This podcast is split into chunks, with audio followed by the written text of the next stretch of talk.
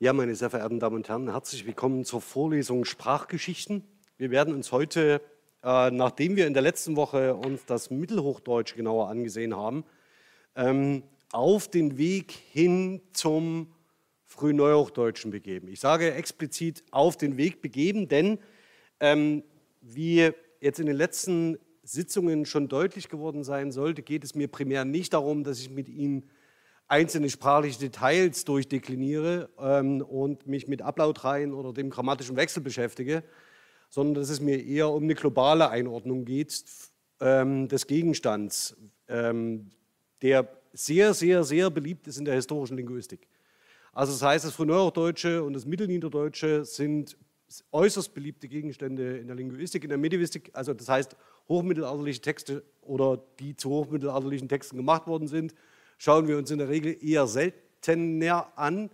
Ähm, das hat damit zu tun, dass die Schwerpunkte der Linguistik sehr, sehr früh auf sogenannten Gebrauchstextsorten lagen. Gebrauchstextsorten sind solche, die zum Beispiel für Rechtsgeschäfte, Urkunden, ähm, äh, Verwaltungsakte, Urbare zum Beispiel oder in städtischen äh, Zusammenhängen entstehen, also sowas wie polizeiliche Ordnungen, Handelsbeziehungen, Briefverkehr, Kommunikation und so weiter und so fort. Und man eigentlich sehr lang äh, literarische Texte nicht in die Untersuchung eingezogen hat. Und das ist bis heute so. Und deswegen ist das Frühneuhochdeutsche und äh, besonders das Mittelniederdeutsche für die linguistische Forschung eigentlich der Startpunkt, an dem man sagt, hier beginnen wir in der Breite mit einer historisch-linguistischen Forschung und mit Spitzen ins Althochdeutsche oder ins Altniederdeutsche und ins Mittelhochdeutsche. Das sind aber tatsächlich auch auf der Grund, aufgrund der relativ schmalen Datenlage äh, für besonders das Althochdeutsche und das Altniederdeutsche ist es vielleicht nicht verwunderlich. Zudem haben wir mit der germanistischen Medivistik natürlich eine Schwester in, äh, in der Germanistik, die sich besonders mit ähm, den mittelhochdeutschen Texten ausgiebig beschäftigt. Insofern ist dieser Zuschnitt über die Jahre gewachsen nicht immer nachvollziehbar, denn tatsächlich glaube ich, dass die Linguistik auch sehr viel zu mittelhochdeutschen Texten beitragen kann. Aber sei es drum. Ähm, weshalb die vorsichtige Anmoderation des Frühneuhochdeutschen, ich sage Ihnen mal ganz kurz, was Sie die nächsten drei Sitzungen erwarten wird.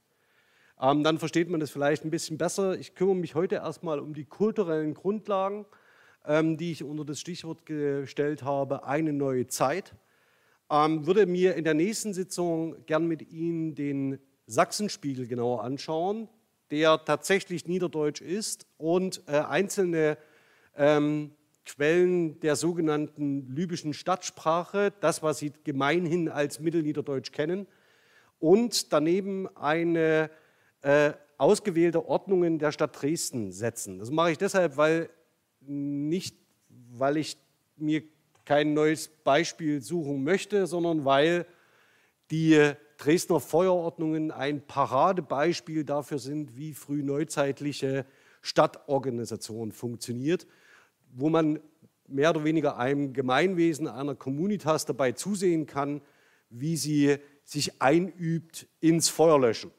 Ja? Ähm, und das ist durchaus interessant für den Fall Dresden, weil Dresden mehrfach abgebrannt ist und immer wieder diese Ordnungen überarbeitet werden mussten, bis sie denn schlussendlich irgendwann einmal funktionierten. Und ich würde Ihnen ganz gern zeigen, woran das lag. Ja, also was das Problem dieser Ordnungen ist.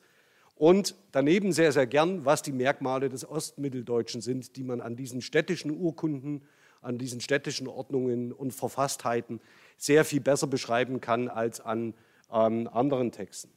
In der Woche darauf, also das würde ich gerne in der nächsten Woche machen, in der Woche darauf würde ich sehr gern mit Ihnen einen Blick werfen auf die großen Themen des Frühneuhochdeutschen, sprich die Reformation und zum Zweiten, ähm, aber auch das vielleicht aus einer Perspektive, die Sie nicht zwingend erwarten.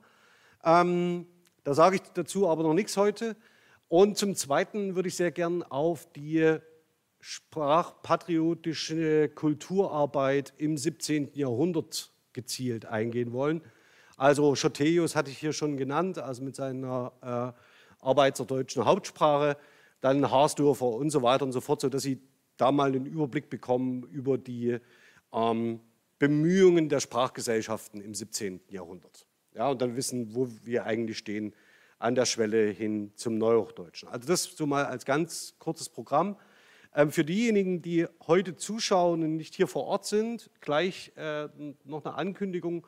Wir haben uns hier, glaube ich, kollegial und einmütig, nicht einstimmig, ähm, darauf geeinigt, dass der nächste Termin, also der Freitag nach Christi Himmelfahrt, dass wir den rein digital anbieten. Vor dem Hintergrund der Tatsache, dass mir durchaus bewusst ist, dass wir von den Segnungen der hybriden und digitalen Lehre durchaus profitieren können und den Brückentag, eine sehr schöne Metapher, ähm, dafür ausnutzen, um in unseren häuslichen Lehr- und Lernumgebungen zu studieren. Gut, das als Vorankündigung, also bitte nicht wundern, wenn ich nächste Woche entweder nicht live hier sein sollte in Person mit meinem Körper, sondern nur digital anwesend bin. Kommen wir aber zu dem heutigen Thema, nämlich der Frage, ähm, was ist neu an dieser Zeit, die wir uns hier in, ähm, mit dem frühneuhochdeutschen, mittelniederdeutschen genauer anschauen. Das, das frühneuhochdeutsche und das äh, mittelniederdeutsche, das hätte es ohne diese Veränderungen auch so gegeben. Ja? Also das heißt, es ist vollkommen ähm, nebensächlich ähm, für die sprachliche Entwicklung, wie ähm, sich die kulturelle Entwicklung voran, äh, äh, wie die voranschreitet. Allerdings entstehen eben neben neuen Themen und neuen Medien und der Entdeckung neuer Welten, also der Entdeckung ja, neuer Welten, eben auch sowas wie neue Glaubenszusammenhänge, Glaubensverbünde, politische Strukturen, die die ganze frühe Neuzeit prägen bis hin zum Dreißigjährigen Krieg von 1618 bis 1648 und 1648, der Westfälische Friede, wird gemeinhin als das Ende der frühneuhochdeutschen Epoche angesetzt. Und wenn man sich das Ganze bei Lichte betrachtet anschaut, nämlich dass wir ausgehen von der Reformation am Ende des 15. Jahrhunderts bis in die Mitte des 17. Jahrhunderts eine fortwährende Phase politischer Instabilität aufgrund religiöser geprägter Auseinandersetzungen haben, dann verstehen Sie vielleicht auch, dass neben der Pest und neben anderem diese Zeit, diese gesellschaftliche Zeit eine höchst dynamische war, aber auch andere Probleme zu verhandeln hatte als die Nebensilbenabschwächung. Ähm, das ist, muss man konstatieren und deswegen würde ich Sie, Ihnen gerne heute erst einmal zeigen, über welche Zeit wir eigentlich reden, wenn wir über diese Phase sprechen. Ähm, beginnen möchte ich sehr, sehr gern mit einer Zusammenfassung dessen, woher wir kommen. Also das heißt, wir haben uns im Mittelhochdeutschen genauer angesehen, dass es einen Ausbau der Domänen der Schriftlichkeit gibt, also im weltlich-höfischen Bereich. Ähm, es entsteht so etwas wie eine höfische Literatur. Und wir natürlich neben dem christlichen Wortschatz, den wir aus der Christianisierung mitgebracht haben, also Sie erinnern sich, das war die Domäne für das Althochdeutsche und Altniederdeutsche, jetzt auch so etwas wie einen höfischen Wortschatz haben. Rein sprachlich hatte ich in der letzten Vorlesung so ein bisschen polemisiert, dass das Mittelhochdeutsche eigentlich sich durch relativ wenige spezifische sprachliche Merkmale auszeichnet, sondern eher, dass es eine große Kontinuitätslinie vom Althochdeutschen zum Mittelhochdeutschen gibt. Ähm, das Besondere ist, dass es so etwas wie eine überregionale funktionale Varietät gibt der sogenannten höfischen Dichtersprache als einem Mittel der literarischen Kommunikation und Verständigung. Aber, Klammer auf, Sie haben auch gesehen, dass wir diese größtenteils entweder aus anderen Handschriften extrapolieren oder ähm, dem Mythos, sprich dem Sängerkrieg auf der Wartburg, ähm, noch Raum geben, indem wir die Wartburg entsprechend ausmalen. Also das heißt, das sollten Sie bitte immer mit Vorsicht genießen, ähm, wenn es um solche Zuweisungen wie der höfischen Literatur und Dichtersprache geht. Das ist ähm, aus der letzten Sitzung zu sagen. Des Weiteren, auch das hatte ich schon gezeigt, reden wir über eine höchst dynamische soziale Phase. Wenn Sie sich erinnern, ging es genau um diesen Raum, der hier auf der Karte so hellrosa angedeutet ist und gelb, in der unter anderem die Staufer und die Sachsen versuchen, ihre Herrschaftsterritorien auszubauen. Ähm, das sogenannte Reichsterritorium Pleißenland befinden Sie, ich zeige zeig das mal mit der Maus, vielleicht kann man das sehen hier. Ja, es geht so, ich muss mal das Licht schnell ausmachen. Da war doch was. Lichtsaal vorn, nee, Tafel links, Tafel rechts. So, jetzt geht es vielleicht besser. Also, das, was Sie hier sehen, ist mehr oder weniger, ich zeige das mal hier, das Reichsterritorium Bleisenland. Ui, wieso geht das jetzt nicht? Ah, hier. Reichsterritorium Bleisenland ist mehr oder weniger in diesem Bereich zu sehen. Ja? Das heißt, in Mittelsachsen, genau in diesem Siedlungsbereich, der hier relevant wird. Und das sogenannte Egerland ja, ist, befindet sich hier. Das heißt, wir haben hier einen sehr stark zusammenhängenden Kulturraum, der in den Fokus staufischer Machtpolitik rückt. Ähm, und in diesem Kulturraum wiederum werden Ministeriale angesiedelt, um dieses Land ähm, mit beherrschbar zu machen. Also das heißt, man unterwirft dieses Land militärisch ähm, und durch das gängige Feudalsystem, ja, zu denen im Wesentlichen drei Stände gehören, nämlich die, die arbeiten, die beten und die, die äh, herrschen. Also um das jetzt mal so aus, ganz vorsichtig und sehr platt zu sagen, also das typische Drei-Stände-Modell. Warum ist es wichtig? Weil Sie heute sehen, dass sich unter der Hand ein vierter Stand entwickelt, der in diesem klassischen Ständemodell keinen Platz hat.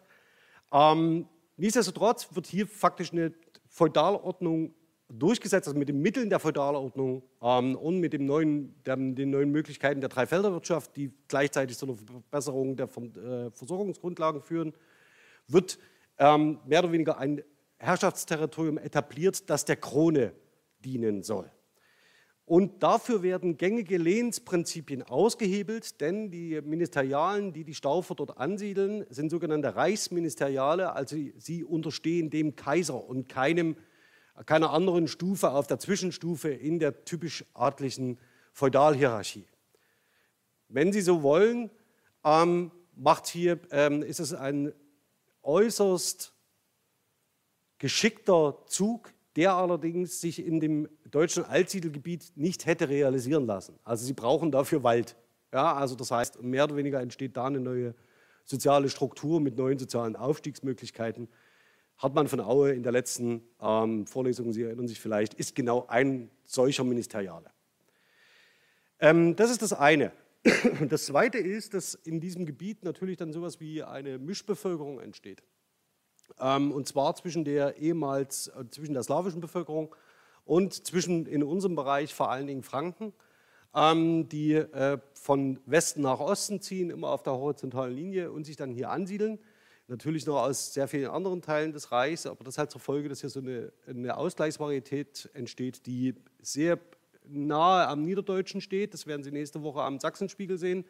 Es gibt einige sprachliche Besonderheiten, in denen heute noch das Obersächsische und das Niederdeutsche viel eher beieinander sind als zum Beispiel zum Oberdeutschen. Ähm, und das muss man sich, glaube ich, vergegenwärtigen. Ja, da geht es sehr viel um Langvokale, die im, im, Ostmitteldeutschen zum Beispiel eine große Rolle spielen. Ähm, und im Gegensatz zu Diphthong. Aber sei es drum, das werden Sie nächste Woche alles sehen. Wenn Sie das Gefühl haben, Sachs der Sachsenspiegel, so weit ist es eigentlich nicht von dem weg, was Sie erwarten würden, ja, willkommen. Ja, also das heißt, das ist in Ostmitteldeutschland ein wenig anders. Ähm, das ist das eine. Das zweite ist, diese kriegerische Unterwerfung ist ein typisches Mittel, das wir ganz häufig in sprachhistorischen Epochen beobachten können. Ähm, denken Sie an Karl, die Unterwerfung ähm, der germanischen Stämme bis hin zu den Sachsen. Auch hier ist es so, dass wir nicht von einer friedlichen Koexistenz ausgehen dürfen, sondern es wird mit dem Schwert besiedelt. Ähm, das ist das Wichtige hier. Das Zweite ist noch einmal, dass es dann natürlich so etwas gibt wie eine schreibräumliche Gliederung. Das halte ich jetzt aber mal kurz. Also Sie sehen, es wird uns hier um diesen ostmitteldeutschen Teil gehen. Der ist hier sehr mutig ins Thüringische reingezogen. Sei, sei es erstmal drum, Thüringisch ähm, muss man sich fragen, ob es das zu dieser Zeit in der Form, wie wir es heute kennen, überhaupt noch gab. Sei es drum, nehmen Sie es erstmal hin, das Ostmitteldeutsche. Dieser Bereich wird uns heute beschäftigen. Und der andere große Bereich, auf den wir hin wollen, ist das Niederdeutsche. Also das heißt, wir werden im ostmitteldeutschen Raum bleiben in den nächsten drei, ähm, also mit dieser in den nächsten drei Vorlesungen und werden ins Niederdeutsche gehen.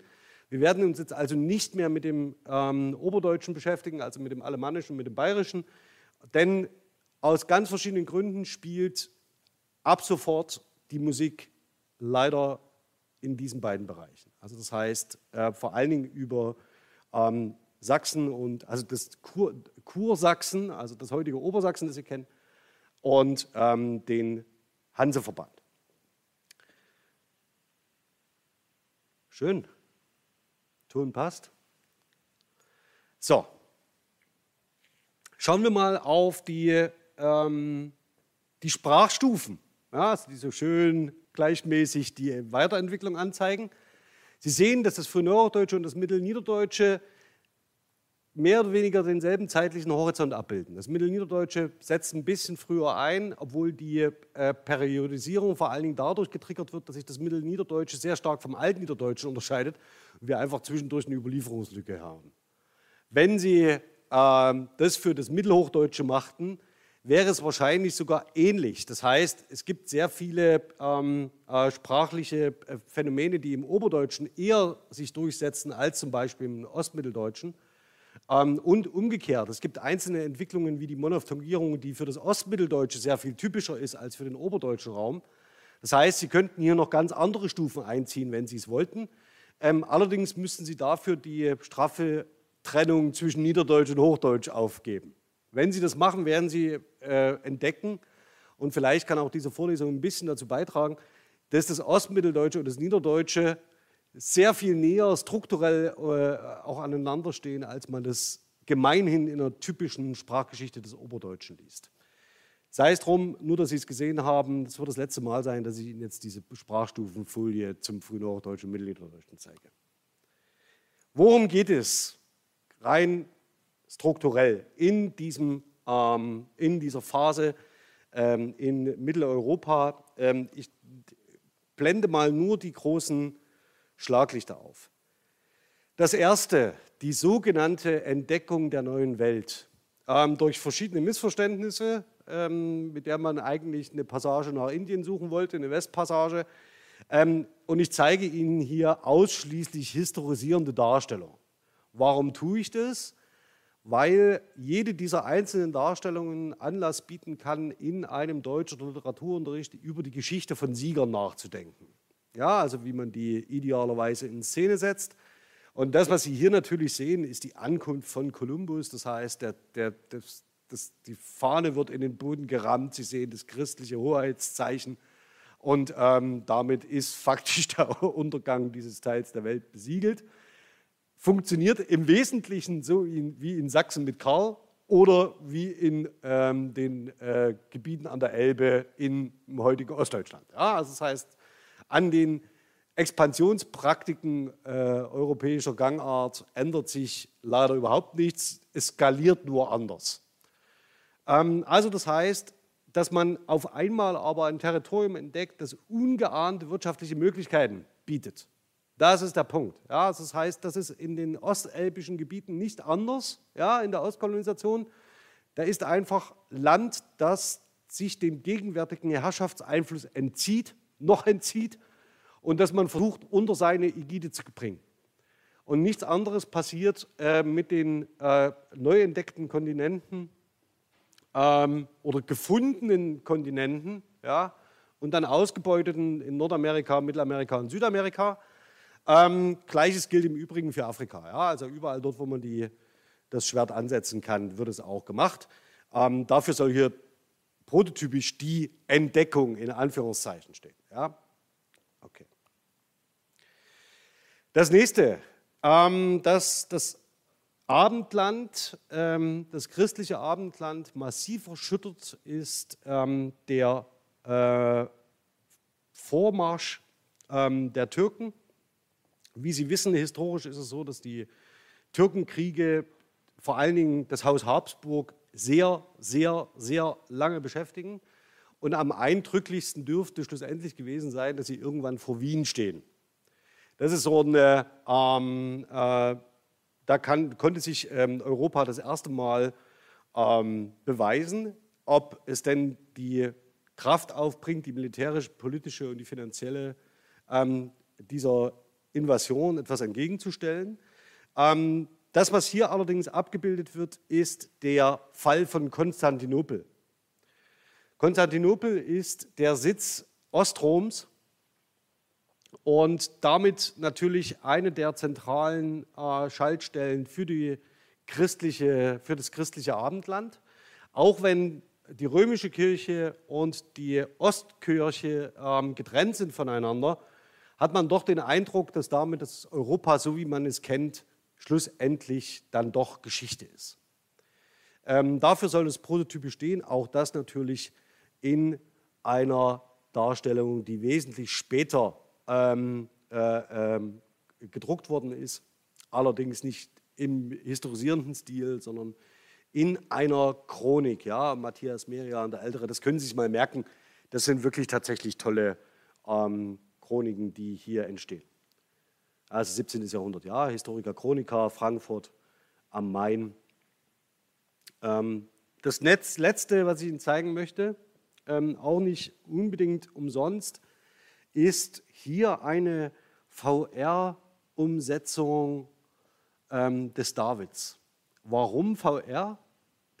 Die Skulptur, die aus einem Marmorblock geschlagen ist, des Michelangelo, ähm, ist relativ hoch.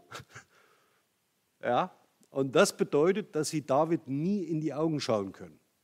Ja, also der ist immer für die Perspektive gemacht, aus der sie blicken.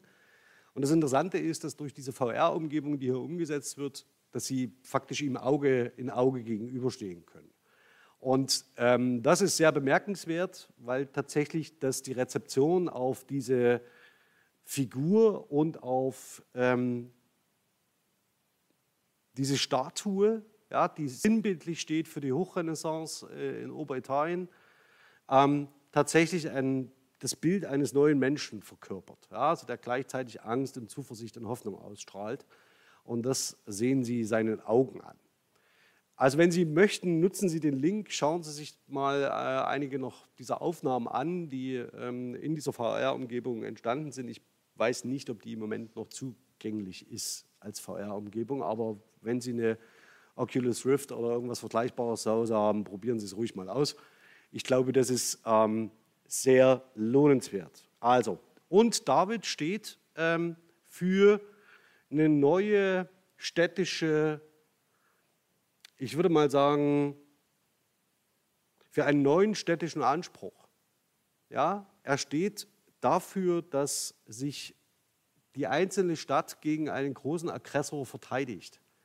Und er zitiert eine biblische Geschichte an, die von David gegen Goliath. Und zu dieser Zeit versteht jeder, wie es in den Oberstädt, oberitalienischen Städten ähm, diese aufsässige Pose, nichts anderes ist es, den David vor das Rathaus zu stellen, ähm, tatsächlich ähm, zu verstehen ist. Also das ist eine, ähm, eine Meisterleistung der Hochrenaissance, die von dort aus überall in Europa adaptiert wird. Das heißt, hier geht es um eine ganz klare Demonstration städtischen Selbstbewusstseins, wobei man natürlich auch sagen muss, dass die oberitalienische Stadtstruktur und vor allen Dingen auch die Stadtverfasstheit eine andere ist als die, die Sie dann im Norden von Europa sehen werden. Ja, das, ist, das steht aber auf einem ganz anderen Blatt, das ist eine ganz andere Geschichte. Dann ein Punkt, der ähm, ähm, Mitteleuropa erschüttert, ähm, der sogenannte Thesenanschlag Martin Luthers. Ähm, tatsächlich ist es sehr unwahrscheinlich, dass jemand, der im Augustiner-Eremit ist, lateinische Thesen zur Disputation an ein Kirchentor in der Stadt anschlägt. Mutmaßlich waren die, war die eher für die Diskussion in akademischen Kontexten gedacht. Denn tatsächlich dürften wenige, die das Kirchenportal durchschritten haben, der lateinischen Schriftsprache mächtig gewesen sein. Sei es drum, sie standen im Raum. Sie sehen hier eine Übersetzung ähm, der Einleitung zu den 95 Thesen ähm, durch die Luther-Stiftung. Die ich, wähle ich einfach aus, weil ich den, die Schriftart so, so toll finde. Es sticht einfach so schön heraus. Damit kann man mal einen Akzent setzen. Ähm, was die 95 Thesen im Wesentlichen auslösen und schon die Diskussion davor und danach, sind eine Diskussion, nicht nur eine Diskussion darüber, wie kirchliches Leben ähm, zu organisieren ist und wie bestimmte Glaubenssätze ähm, auszulegen sind und zu einer Spaltung der Kirchen führt, die dann in das Zeitalter der Konfessionalisierung münden. Das heißt, die Konfessionen, die christlichen Konfessionen, die großen Konfessionen, also die römische und die reformierte oder die ähm, lutherische, bilden sich in dieser Zeit erst heraus. Also das heißt, die, äh, im Vorfeld würde man nicht von einer Konfession sprechen, aber im Zeitalter der Konfessionalisierung bilden sich diese beiden Kirchen ein Profil. Und das kann man sehr schön beobachten, ähm, besonders an Luther und der nachreformatorischen Zeit. Ähm, weshalb es aber auch noch eine Rolle spielt, ähm, dass man sich die Frage stellt, warum war Luther so erfolgreich? Also das heißt, was zeichnet ähm, tatsächlich seine Texte aus? Was zeichnet ähm, seine, die, das perfekte, perfekte Beherrschen der Klaviatur der neuen Medien aus, wie man so schön sagen könnte? Und interessanterweise hat er selbst persönlich daran gar nicht mal den größten Anteil, äh, sondern es sind vor allen Dingen ähm, Freunde, andere Gelehrte, andere Reformatoren, die sich hier in den Vordergrund spielen. Ich werde vor allen Dingen ähm, mit Lukas Kranach arbeiten. Also werde, werde hier die Kranach-Werkstätten ins Spiel bringen und würde Ihnen sehr gern ähm, in, ja, nächste Woche nicht, aber übernächste äh, bringe ich Ihnen die, äh, den, den, Neuabdruck des Testaments von 1534 mit, äh, um schon mal vorzugreifen. Das ist tatsächlich eines, das ähm, ich für die Schule unbedingt einsetzen würde, aus ganz verschiedenen Gründen. Ähm, denn dieser Neuabdruck ist aus verschiedenen Gründen ein Augen, echter Augenöffner. Ähm, ja, ja, wir schauen mal. Also, allerdings würde ich ganz gern, nachdem ich jetzt die, die, die Großartigkeit ja, ähm, äh, ein bisschen zur Schau gestellt habe, gleichzeitig davor warnen. Wenn wir uns in der Tradition bewegen, dass diese tatsächlich diese Rollen, diese Texte in, eine, in ein entsprechendes Licht gesetzt werden, darf man nicht vergessen, dass, ich fange mal ganz von hinten an, die Reformation ähm, im Wesentlichen auch zu drei Jahrhunderten Krieg geführt hat. Das muss man Martin Luther nicht persönlich anheften. Allerdings ähm, gibt es da auch nichts wegzudiskutieren. Das Zweite ist, ähm, dass sie natürlich mit David ein aufsässiges Standbild städtischer Selbstbewusstsein, äh, Selbstbewusstsein sehen. Was sie allerdings nicht sehen, ist, dass diese Stadt, um die es gerade geht, protokapitalistisch den Rest der Welt ausbeutet. Ja, also genau dort, wo Kolumbus ein bisschen äh, rumfischt. Das nächste ist, bei der Entdeckung der neuen Welt ähm, vergessen wir ganz gern, dass wir vor allen Dingen Krankheiten mitgebracht haben ja, als Gastgeschenk. Also neben dem christlichen Glauben äh, Krankheitserreger, die faktisch äh, den Großteil der äh, amerikanischen indigenen Bevölkerung so dezimieren, dass man wenige Jahrzehnte später von ihren Städten und von ihren äh, Tempelanlagen nichts mehr findet, weil der Dschungel drüber gewachsen ist. Und dass wir eigentlich mit, diesem, äh, mit dieser Janusgesichtigkeit die sehr gern aus unseren geschichtlichen Darstellungen ausschließen. Ja, also wir erzählen sehr gern von Erfolgen. Das, was uns nicht so gut gelungen ist, das ist meistens Teil nicht unserer Geschichten. Und das Ganze ist natürlich ein diskursives Muster. Ähm, immer wenn wir von Entdeckung sprechen oder von äh, dem, der, der siegreichen äh, äh, Zurückschlagung der Türken, ja, dann prägen wir uns, also Sie haben die Darstellung ja gesehen, ja, von Kolumbus und von, äh, vom Untergang von Konstantinopel. Äh, mitnichten ist im Übrigen der Orient damals unzivilisiert. Nicht, dass Sie sich das so vorstellen, ja, sondern das hat, ähm, es ist einfach eine Kultur, die anders ist als unsere. Und ähm, das, was Sie hier im, im, in der äh, Comic-Darstellung sehen, ist, dass das natürlich Darstellungspraxen sind, die wir ähm, aus einer eigenen kulturellen Perspektive präferieren. Und es ist sehr viel einfacher, jemanden, der anders aussieht als man selbst, ähm, äh, in eine entsprechende Kategorie zu rücken und herabzuwürdigen, was er tut. Und glauben Sie mir, das haben wir als EuropäerInnen sehr, sehr lange sehr erfolgreich getan. Und die Beispiele, die dafür genannt sind, finden immer auch eine negative und eine Schattenseite, die man gleichzeitig mit ausleuchten muss. Das bietet sich zum Beispiel bei David an. Ganz kurz, ähm, äh, weil es in der Vorlesung zu den postkolonialen linguistischen Studien äh, eine Rolle spielt im letzten Semester.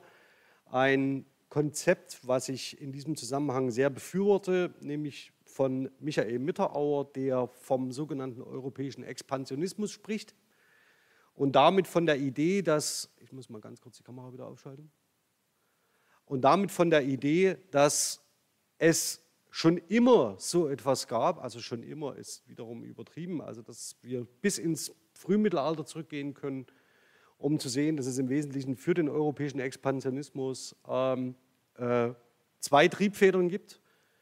Und zwar, ähm, das habe ich Ihnen fett herausgestellt, sie führen zu zwei völlig unterschiedlichen Bereichen von äh, Bedingungsfaktoren des europäischen Expansionismus, nämlich zu religiös motivierten Militäraktionen, da können Sie bei den Kreuzkriegen anfangen, und zu von Profitinteressen getragener Wirtschaftspolitik.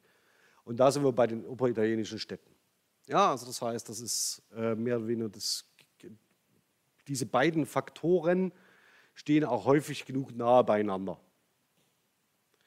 Okay.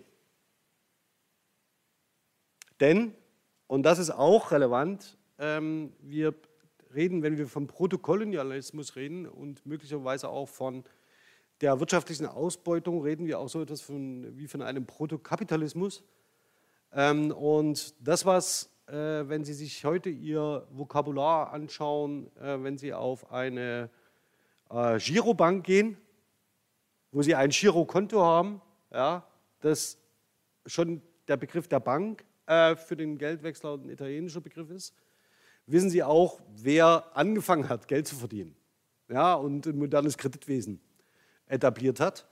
Und das sind genau die oberitalienischen Städte, die Geld haben, sich einen David vors Rathaus stellen zu lassen.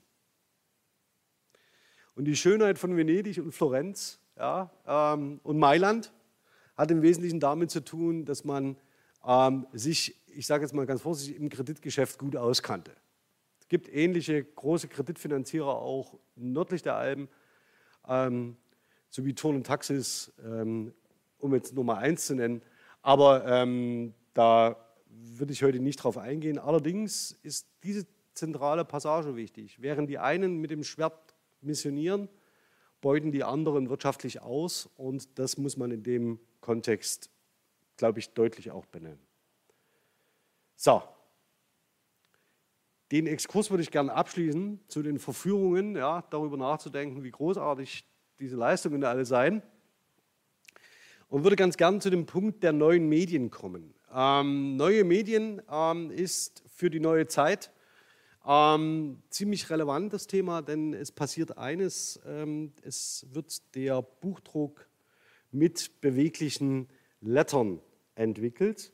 Ähm, das hat zur Folge, dass und gleichzeitig auch damit, dass die Papierproduktion äh, günstiger wird und das teure Pergament ablöst, hat damit zu tun, dass ähm, wir auf einmal die Möglichkeit haben, nicht Wissen zu vervielfältigen, das ist ein häufiger Trugschluss, sondern das Einzige, was wir vervielfältigen, sind Trägermedien.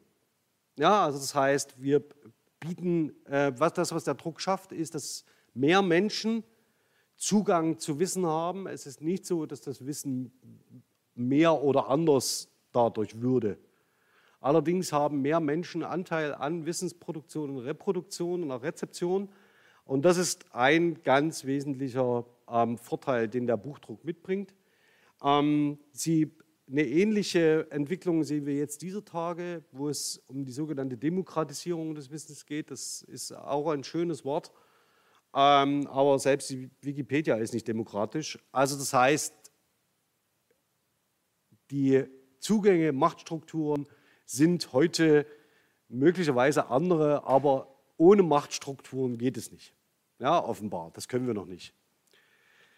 Das, was Sie aber hier sehen, in, sind jetzt mal nebeneinander gestellt. Ähm, die eine Handschrift mit dem äh, St. Galler Schreibervers, das heißt, die mehr oder weniger den Stand ähm, des Althochdeutschen repräsentiert und daneben ähm, die Göttinger Gutenberg-Bibel, die um 1454 gedruckt worden ist, ein sogenannter Inkunabelndruck, also das heißt eine der ersten Druckschriften auf einer Presse. Ähm, und Sie sehen, dass man ähnlich wie, wie jetzt in den sogenannten äh, neuen Medien des 20. und 21. Jahrhunderts in dem neuen Medium das alte nachbildet. Also das heißt, das Erste, was Gutenberg macht, ist freilich zu zeigen, dass sein Druck genauso schön ist wie eine Handschrift. Das ist das, worum es geht. Ähm, und wenn Sie das Exemplar sich mal in Ruhe anschauen, werden Sie das feststellen. Das sieht wirklich, das ist faktisch eins zu eins die Manesse. Ja, das können Sie nebeneinander halten, sieht genauso aus. Ähm, und das natürlich, um das, die Leistung dieses Mediums zu zeigen. Ja, wir können genauso gut sein wie ihr, nur halt mal 1000, also in der Menge. Ähm, was sich mit dem Druck relativ schnell etabliert, ist das sogenannte Verlagswesen. Das Verlagswesen hat wiederum auch etwas mit einer wirtschaftlichen Praxis zu tun, indem man jemandem für etwas Geld verlegt. Also ein Verlag ist schlussendlich erstmal nichts anderes als ein Kreditgeschäft. Warum das heute mit dem Druck zusammenhängt oder sehr stark mit Publikationen zusammenhängt, hat einfach damit zu tun, dass in dieser Zeit sehr häufig ja, Finanzierungen von Drucken verlegt wurden. Und diese enge Bindung zwischen neuem Medium und neuem Finanzierungssystem ist, entsteht in dieser Zeit. Und wenn man das Ganze jetzt mal zusammendenkt, also jemand ist in der Lage, Geld aufzubringen für die Vervielfältigung eines Wissensträgers, dann merkt man vielleicht schon, dass da im Hintergrund ein bisschen mehr Manpower notwendig ist als ein oder zwei Augustiner Eremitenmönche ja, sondern dass möglicherweise da ein äh, Finanzsystem dazugehört, das solche Dinge möglich macht. Und wer auf diese, ähm, diese Systeme und diese Zusammenhänge erkennt, natürlich auch in einer ganz anderen Art und Weise progressiv und fortschrittlich sein kann als jemand, der das nicht tut. Ich will Sie jetzt alle nicht in die sozialen Netzwerke zwingen, um dort bestenfalls Werbung zu produzieren. Ja. Tun Sie das nicht, aber äh, man muss ein bisschen schauen, wo die Reise hingeht. So, Nochmal hier zusammen ähm, Guten, der Gutenberg-Druck von 1454. Und eines meiner Lieblings, wirklich meiner Lieblingsdrucke, das ist die Romweltkarte Erhard Etzlaubs. Um 1500 ist die gedruckt worden. Und Sie müssen wissen, dass ähm, Erhard ähm, Etzlaub äh, im Norden lebte und von seiner Position aus nach oben ging, wenn er nach oben ging. Also das heißt tatsächlich vom Meer weg. Und Sie sehen also, das ist mehr oder weniger die Deutschlandkarte umgedreht. Ja, also unten ist, sehen Sie, das heutige Schleswig-Holstein und dann geht man nach oben ja, bis nach Italien. Also so, wie man läuft. Ja? Also das heißt eine Navigationshilfe. Gut, also das einmal um zu zeigen, dass man natürlich bei solchen Drucken auch die absurdesten Dinge finden kann, also die einen tatsächlich verwundern, das gehört dazu. Und wenn wir über den Buchdruck gesprochen haben, sehen Sie, dass wir natürlich in Oberdeutschland das einsetzt. Oberdeutschland ist am dichtesten besiedelt. Es gibt den meisten Schriftverkehr. Die äh, kaiserlichen Kanzleien sitzen hier. Die meisten ähm, äh, Erzbistümer, die eigene Kanzleien unterhalten, Mainz und Trier. Ja. Nehmen Sie Sie Augsburg und so weiter, also auch große Handelsstädte, Nürnberg. Und der Druck breitet sich aber relativ schnell von Mainz aus, also wo wir von ca. 1450 ausgehen, relativ schnell in den Norden. Also das heißt, Sie sehen, dass neben den erwartbaren, ja, wie Straßburg, Augsburg, Nürnberg, Ulm, Basel und Köln, ähm, auch relativ schnell Lübeck und Leipzig drucken. Lübeck bereits vor Leipzig. Also Lübeck ähm, äh, fängt in Lübeck das erste Mal 1475 gedruckt. Und das ist nur 25 Jahre nachdem überhaupt der Druck mit den beweglichen Lettern etabliert worden ist. Leipzig zieht ein bisschen nach mit 1481, aber Sie sehen, das sind zwei zentrale Druckorte, die entstehen. Ähm, alles das, was Sie mit dem äh, Namen Duden verbinden oder mit Reklam, die sitzen bis ähm, ja, also mit der wechselvollen Geschichte. Sie haben versucht, nach der äh, Wende wieder zurückzukommen, wieder in Leipzig Fuß zu fassen. Das ist aus verschiedenen Gründen gescheitert, das soll heute gar nicht Thema sein. Aber ähm, die sitzen in Leipzig. Ja, also Leipzig wird die Verlagsstadt ähm, in der nächsten Zeit und ähm, konkurriert die ganze Zeit mit Frankfurt als Messestadt und verliert wahrscheinlich diesen Status schon sehr früh, also diesen Wettlauf mit Frankfurt wahrscheinlich schon im 19. Jahrhundert und hat das Glück als Stadt, dass man diese Rivalität nicht direkt abbilden kann durch den Ersten Weltkrieg, durch ähm, die Rezession der Weimarer Republik, durch den Zweiten Weltkrieg und die deutsch-deutsche Teilung. Ja, also das heißt, sie hatten 100 Jahre, ich würde mal sagen, also nicht, nee, das darf ich jetzt nicht sagen, ähm, Insolvenzfrist. Ja, also das heißt so eine Frist, in der man nicht gesehen hat, dass faktisch Frankfurt an Leipzig auch so vorbeigezogen wäre, von der Bedeutung als Messestadt her. Ähm, aber man tut in Leipzig wirklich das Möglichste, um ähm, das wieder ähm, auszugleichen. Die Leipziger Buchmesse erfreut sich ja großer Beliebtheit. Ja, was passiert? Ähm, ja, natürlich. Also mit der, äh, wenn das Trägermedium preiswerter ist als vorher und es die Möglichkeit zur Vervielfältigung gibt, abseits von monastischen Schreibstuben, dann nimmt natürlich freilich auch die Zahl der Drucke zu ähm, und die, das, das neue Medium ist ein Erfolgsmodell. Ja, das bricht nicht ab. Und Sie sehen aber, dass an der Gesamtzahl der deutschen Drucke, die Gesamtzahl der deutschen Lutherdrucke, nicht eben mal einen kleinen Anteil ausmachen. Ja? Also das heißt, alles das, was ähm, zum Thema Reformation zu sagen ist, also die Publikation von Flugblättern, die Publikation von übersetzten Bibeln, die ähm, reiche Ausstattung dieser Publikation durch Stiche aus der Kranachwerkstatt. Das Ganze passiert nicht von ungefähr, sondern es ist ein unglaublicher wirtschaftlicher Erfolg, ja, der sich auch damit einstellt. Ähm, man kann also das Ganze, die Reformation, wenn man so will, auch vom Medium her denken. Also wenn Sie so wollen, ist das schlussendlich wie Facebook und Google und Twitter. Ja? Es ist faktisch strukturanalog. Das heißt, es ist eine Gruppe von Menschen, die erkennt, mit welchen technischen Möglichkeiten sie was umsetzen kann und sie setzen es um. Und zwar programmatisch und finanziell. Also das ist das, was man, was man erkennt. Und möglicherweise war die Idee auch nicht so schlecht. Ja, also das heißt, sie greifen etwas auf, was vorher schon relevant war.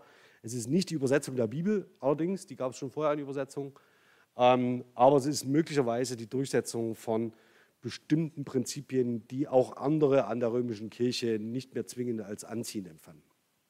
Aber es ist ein Politikum, ja, schlussendlich. Ja, um das Ganze nochmal abzurunden, sehen Sie hier eine ähm, den Abdruck der 95 Thesen, so kann man sich das vorstellen, in einer Fassung aus Zeit. Also Sie sehen also, dass auch diese Thesen selbst nicht nur in Wittenberg an der Schlosskirche angeschlagen waren, sondern ähm, relativ schnell auch weit verbreitet wurden durch eigene Drucke, ja, also an eigenen Druckstätten. Ähm, und dieser Vorteil ist natürlich durch, die, durch, den Druck sehr viel stärker gegeben ähm, als vorher. Und sobald irgendwo ein, ähm, eine Presse steht, können Sie tatsächlich dieses Wissen weitertragen und verbreiten.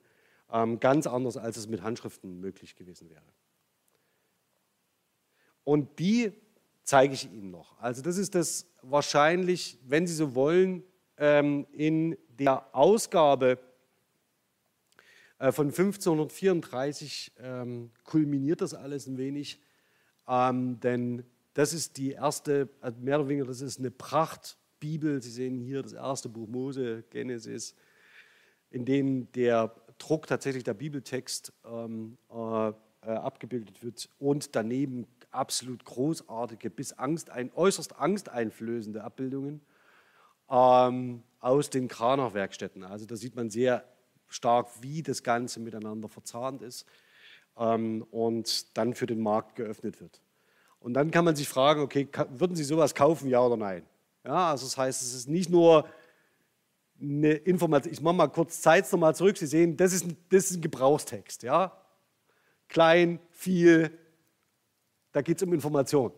Und ähm, die, der Lutherdruck, also der Bibeldruck, der soll auch schön sein. Also da soll auch qualitativ etwas ausstellen und damit gewissermaßen die Brücke auch zur Gutenberg-Bibel ja, ähm, schließen, die versuchte an die handschriftliche Tradition anzuschließen.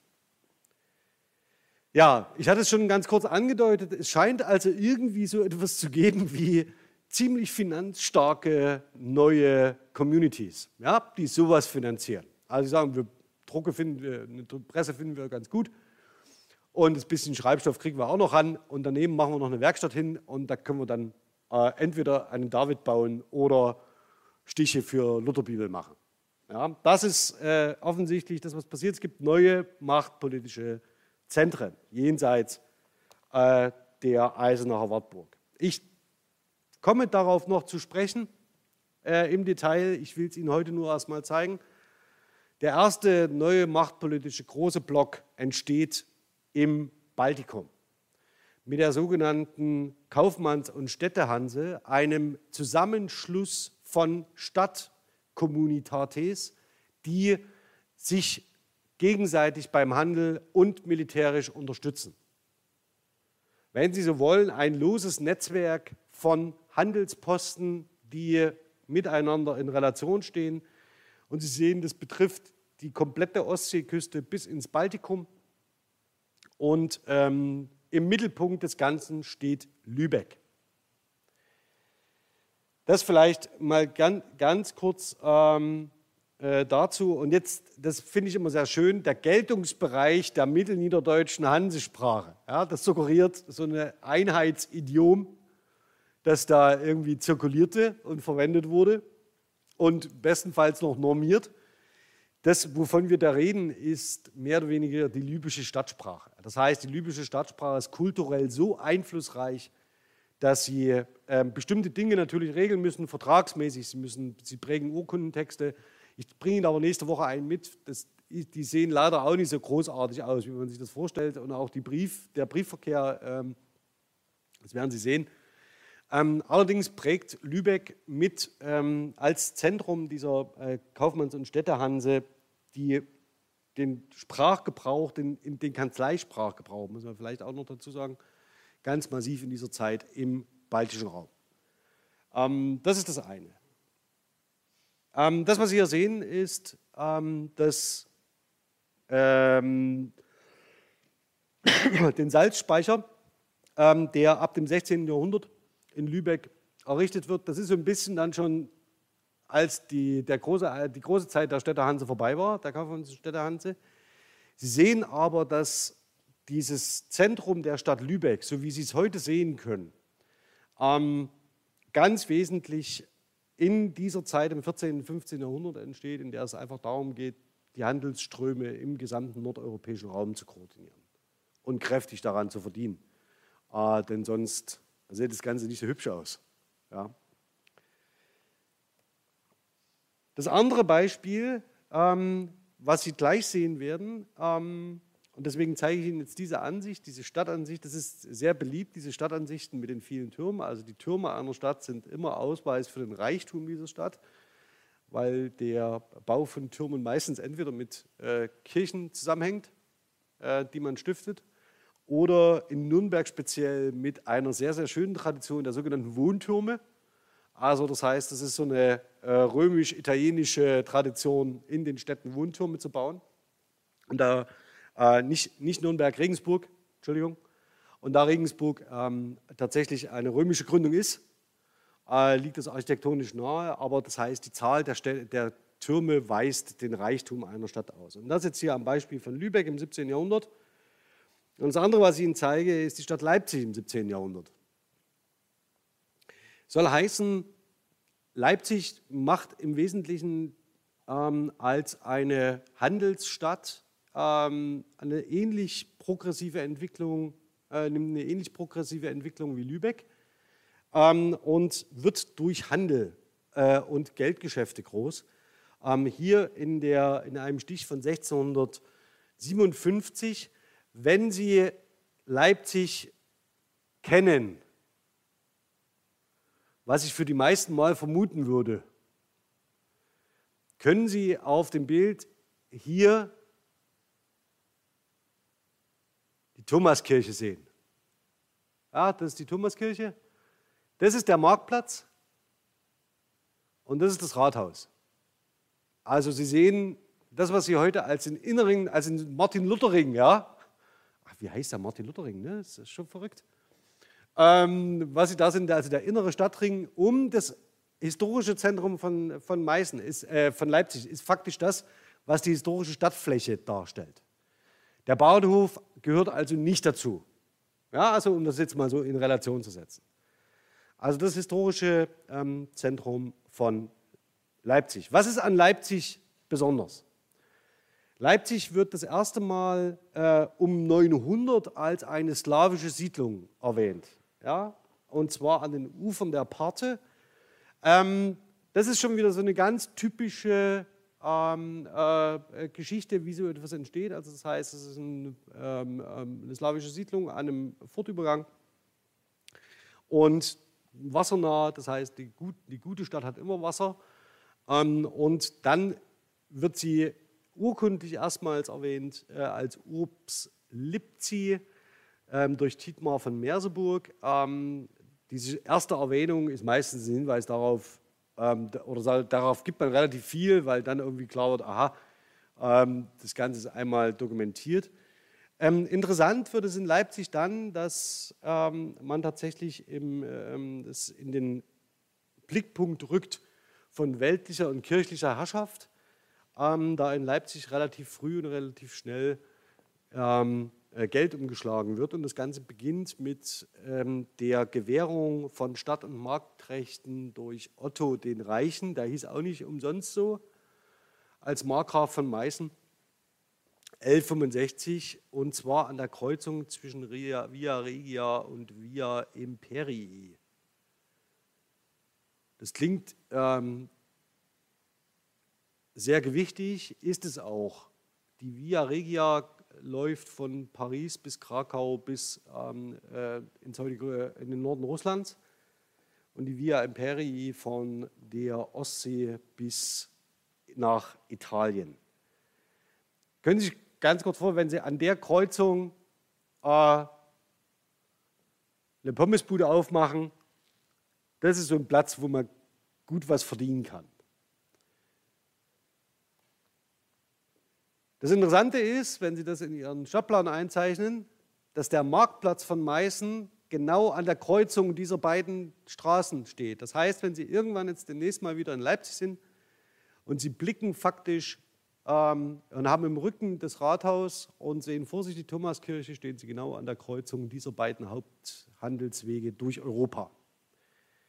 Ähm, und was das Ganze besonders macht, ist die Rechtsprechung, die damit zu tun hat, zu der komme ich gleich. Aber ähm, um mal zwei, zwei Kirchen zu zeigen, zum einen die Nikolaikirche, ähm, die ist deshalb besonders relevant, weil Nikolaikirchen üblicherweise von Kaufmannsfamilien oder Kaufmannsverbünden gestiftet werden, um die Kaufmannssiedlung, äh, die dort entsteht, ähm, zu beschützen und auch die Macht ein bisschen auszuweisen. Das nächste, was Sie sehen, ist die Thomaskirche, die zu einem, der Zen, äh, zum, zum, zu einem Zentrum der, der Reformation wird.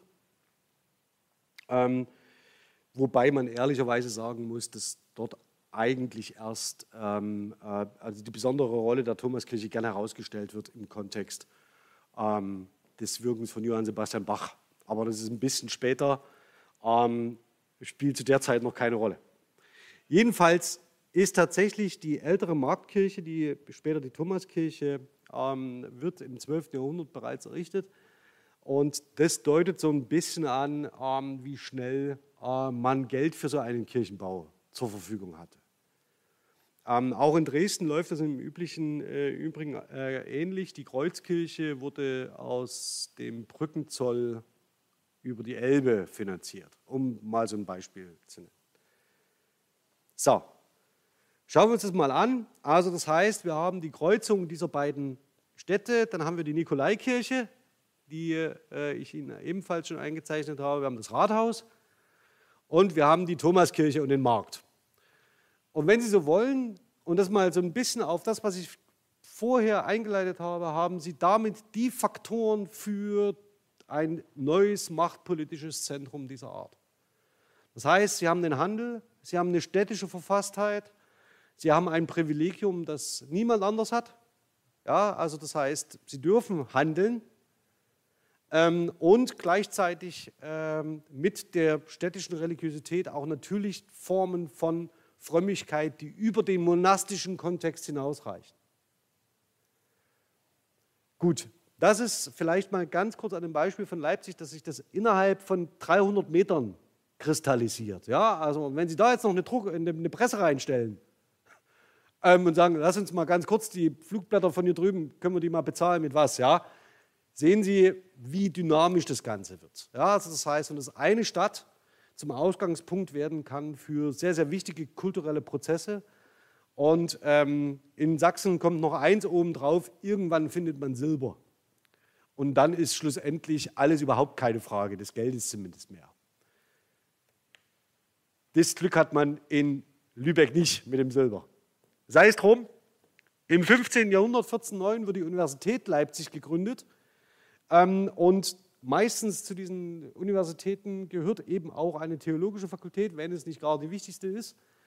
Ähm, und wenn man sich dann noch ein bisschen überlegt, wo Luther studiert hat, naja, Sie sehen, worauf das hinausläuft. Wir sind relativ schnell ähm, in, äh, in, einem, in, einer Situation drin, in der äh, tatsächlich das ein enges Zusammenwirken von Reformideen auf ganz unterschiedlichen Ebenen gibt. 1497 wird sie zur Reichsmessestadt erhoben. Also das heißt, sie steht unter kaiserlichem Schutz. Und um jetzt mal noch einen Punkt zu machen, ähm, äh, nämlich das Stapelrecht. Das hatte ich bisher noch nicht erwähnt. Das Stapelrecht besagt, dass wenn Sie äh, durch einen, auf einen Markt kommen, müssen Sie alle Ihre Waren auf diesem Markt zum Handel anbieten. Also Sie können nicht einfach durchfahren durch Leipzig. Ja, rechts wegen, links wegen, weiter geht's. Und so etabliert sich natürlich mit jedem Karren und mit jedem Schuber, der dort vorbeifährt an Leipzig oder erstmal durch Leipzig durchfährt, dass er seine Waren ausstellen muss. Das ist das sogenannte Stapelrecht der Stadt. Ähm, was hier allerdings gemeint ist, dass Maximilian das schon vorhandene Stapelrecht erweitert. Und zwar auf 30 Meilen. Das sind ungefähr nach heutiger Rechnung circa 100 Kilometer. Das bedeutet, wenn Sie im Umkreis von 100 Kilometern an Leipzig vorbeikommen, müssen Sie Ihre Waren in Leipzig anbieten. Und das ist nicht so die schlechteste Option, die man haben kann. Ja? Also, und Sie merken schon so ein bisschen, so kann man eine Macht ziemlich stark zementieren. Ja? Im Übrigen ist das tatsächlich, und dem können Sie gern mal nachgehen, warum aus, äh, Maximilian ausgerechnet Leipzig fördert. Das ist äh, eine sehr, sehr spannende Frage. Ähm, und schauen Sie mal auf das Jahr 1507. Das ist schon die Hochphase ähm, äh, der Reformation, die da sich mehr oder weniger anbahnt.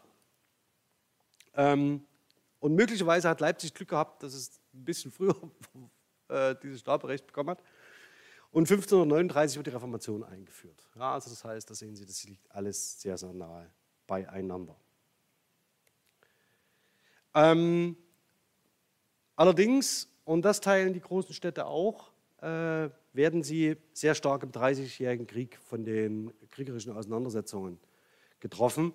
Für Leipzig im Besonderen heißt es, dass zwischen 1618 und 1848 die Bevölkerung um ein Drittel fiel auf 12.000 und die Stadt insgesamt fünf Belagerungen erlebt hat zwischen 1631 und 42 ähm, und zwischen 1642 und 1650 schlussendlich unbesetzt blieb. Ähm, in der Zeit ist auch das äh, Wort des Magdeburgisierens entstanden als ein äh, Begriff für die Zerstörung und das Bombardement ganzer Städte. Ähm, Magdeburg hat es, glaube ich, im Dreißigjährigen Krieg aus ganz verschiedenen Gründen ähm, als Stadt, äh, als eine der Städte am härtesten getroffen, weil sie zwischen Schweden und Habsburg irgendwie ziemlich genau in der Mitte lagen. Ähm, und das ist, wäre aber eine eigene Geschichte, die äh, ich jetzt hier nicht ähm, ausführen möchte.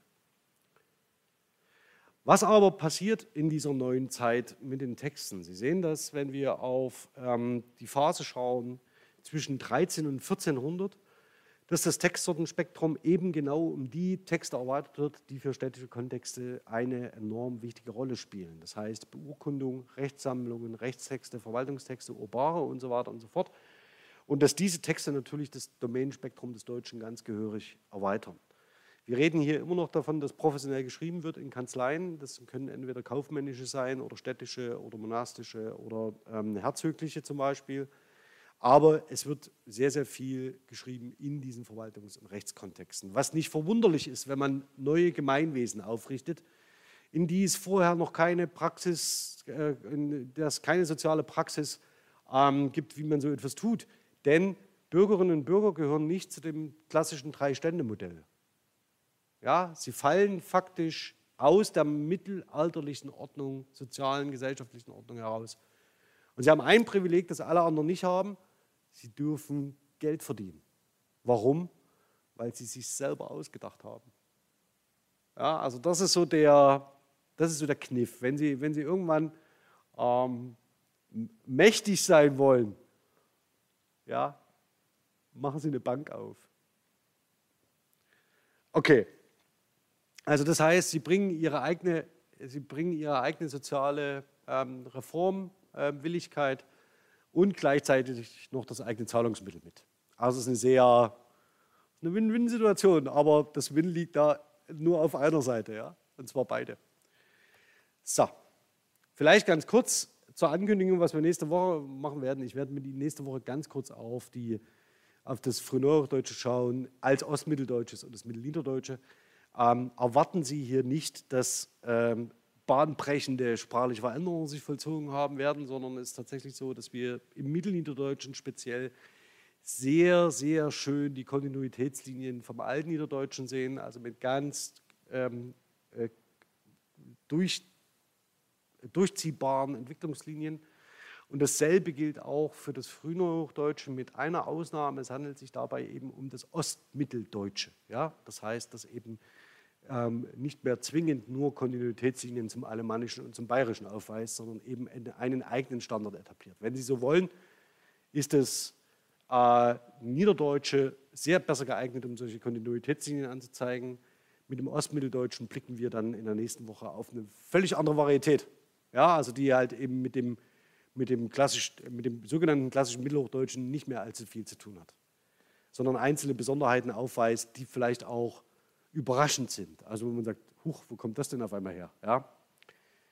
Okay, wie bindet man das in der Schule ein? Ähm, ich würde für das, was ich heute vorgestellt habe, gibt es in der Schule 27.000 Ankerpunkte.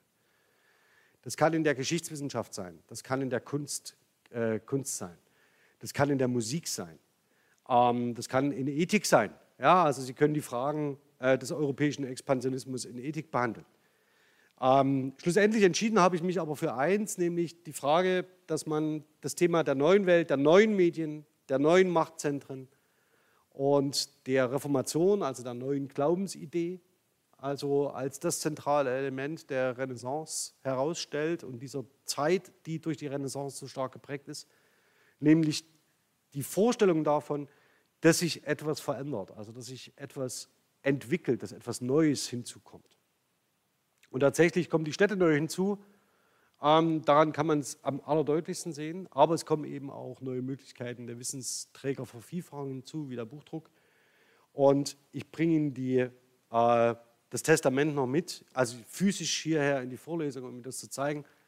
Und wenn ich Ihnen was raten würde, wäre das die Geschichte dieser Zeit aufzuspannen an diesem wirklich, an dieser wirklich tollen Reproduktion, weil man da erkennen kann, was notwendig oder weil man daran die Frage entwickeln kann, was notwendig ist, um überhaupt so ein Buch herzustellen.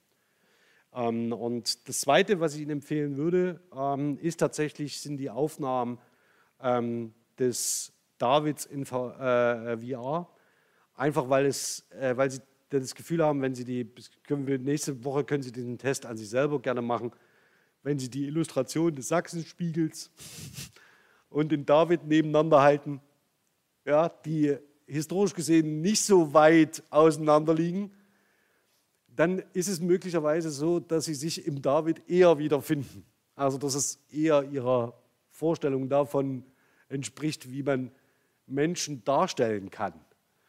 Ähm, und alleine dieser Sprung, ja, dieser darstellerische Sprung ist einer, der tatsächlich ähm, Ihnen klar machen sollte, welche Welten zwischen diesen Kulturen liegen. Ja, das können Sie sich gerne auf Wasserspeier angucken, irgendwie an, am Meißner Dom oder wo.